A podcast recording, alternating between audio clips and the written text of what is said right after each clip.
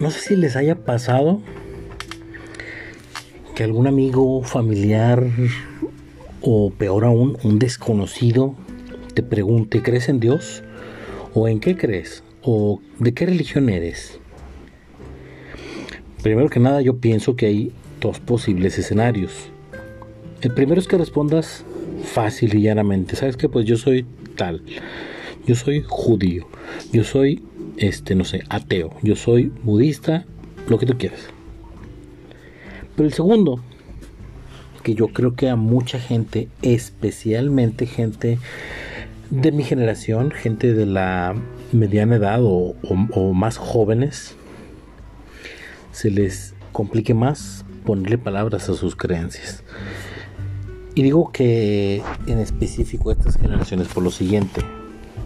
Hace 70 años, en 1950, 98.2% de la población de México se declaraba católica. O sea, apenas casi dos de cada 100 decían yo no soy católico. Para 1992, ahí yo ya había nacido, mis papás ya eran adultos, disminuyó a un 92% el porcentaje de personas que se declaraban como católicos. Pero ahí les va lo más interesante. En un estudio de hace dos años, en el 2018, bajó a un 80% las personas que se declaraban católicas. Pero lo más curioso, por decirlo así, es que el otro 20 no se declaraba de una religión en específico. Un 7% se declaraba de otra religión, pero un 13 se decía indeciso, que no sabía o de ninguna religión, etc. O sea, no era una respuesta clara. Bueno, antes que nada también es justo señalar que cualquier postura tiene puntos defendibles. Cualquier religión que uno responda seguramente tiene cosas que se pueden defender. Pero el problema es que no hay una respuesta correcta ni incorrecta. No es como que te pregunten cuánto es 2 más 2. Más bien es importante ver que es una cuestión que va a depender totalmente de los prejuicios de la persona que te esté preguntando. Porque si tú le respondes que eres ateo a tu abuelita católica, probablemente no lo vea igual que se lo respondas a tu mejor amigo de la universidad que también es ateo.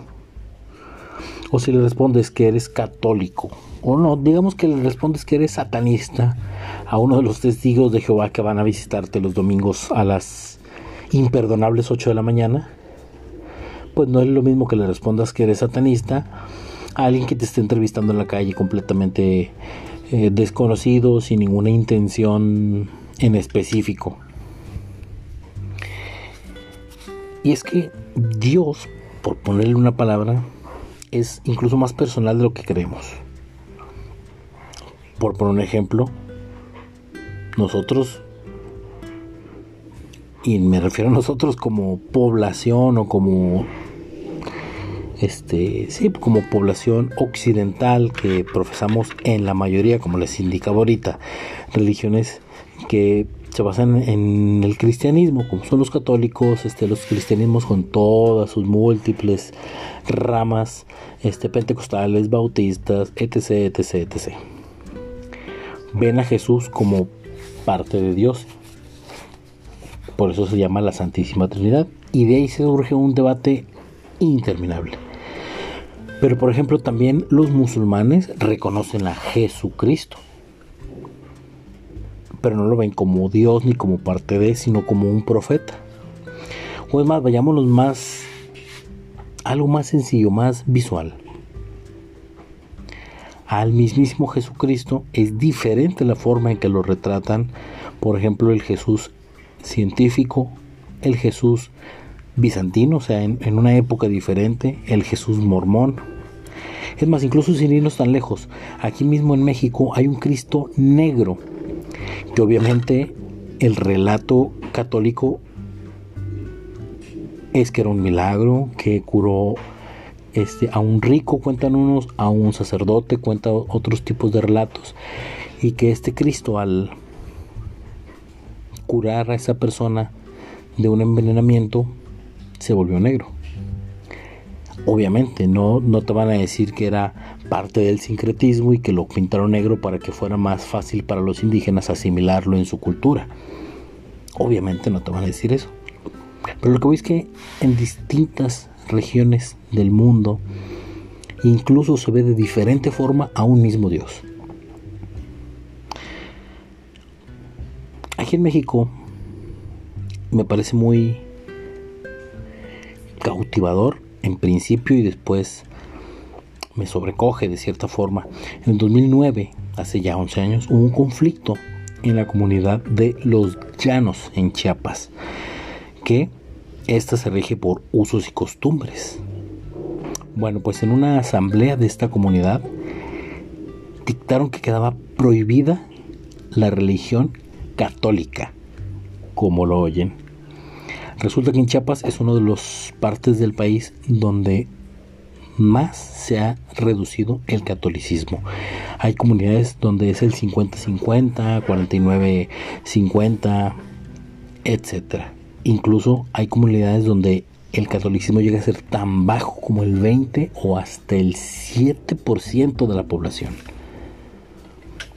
Ahora, no estoy defendiendo ni atacando al catolicismo, lo único que apunto es que las generaciones están cambiando ya no es tan fácil de responder a esa pregunta como lo era hace décadas.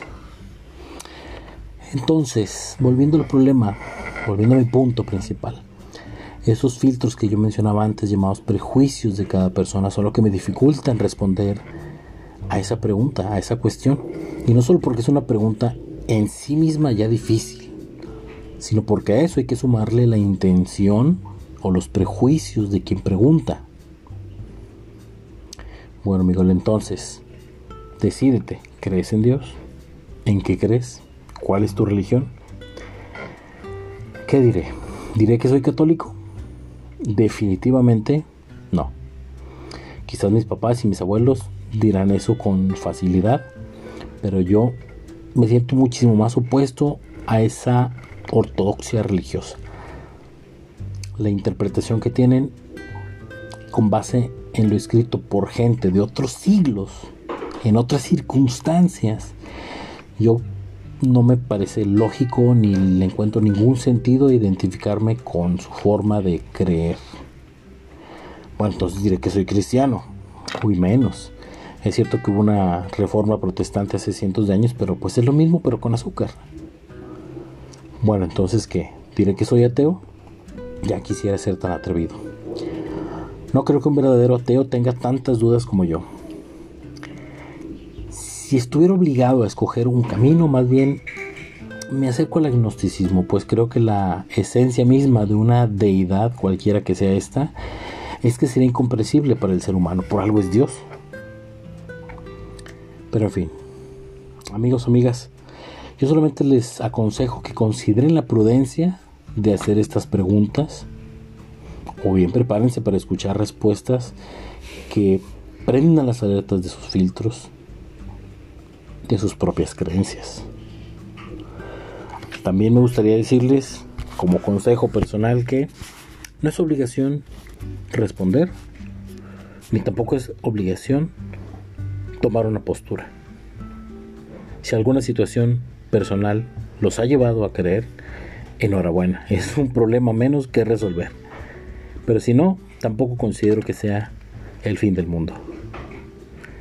Gracias por escucharme y besos. Hasta la próxima.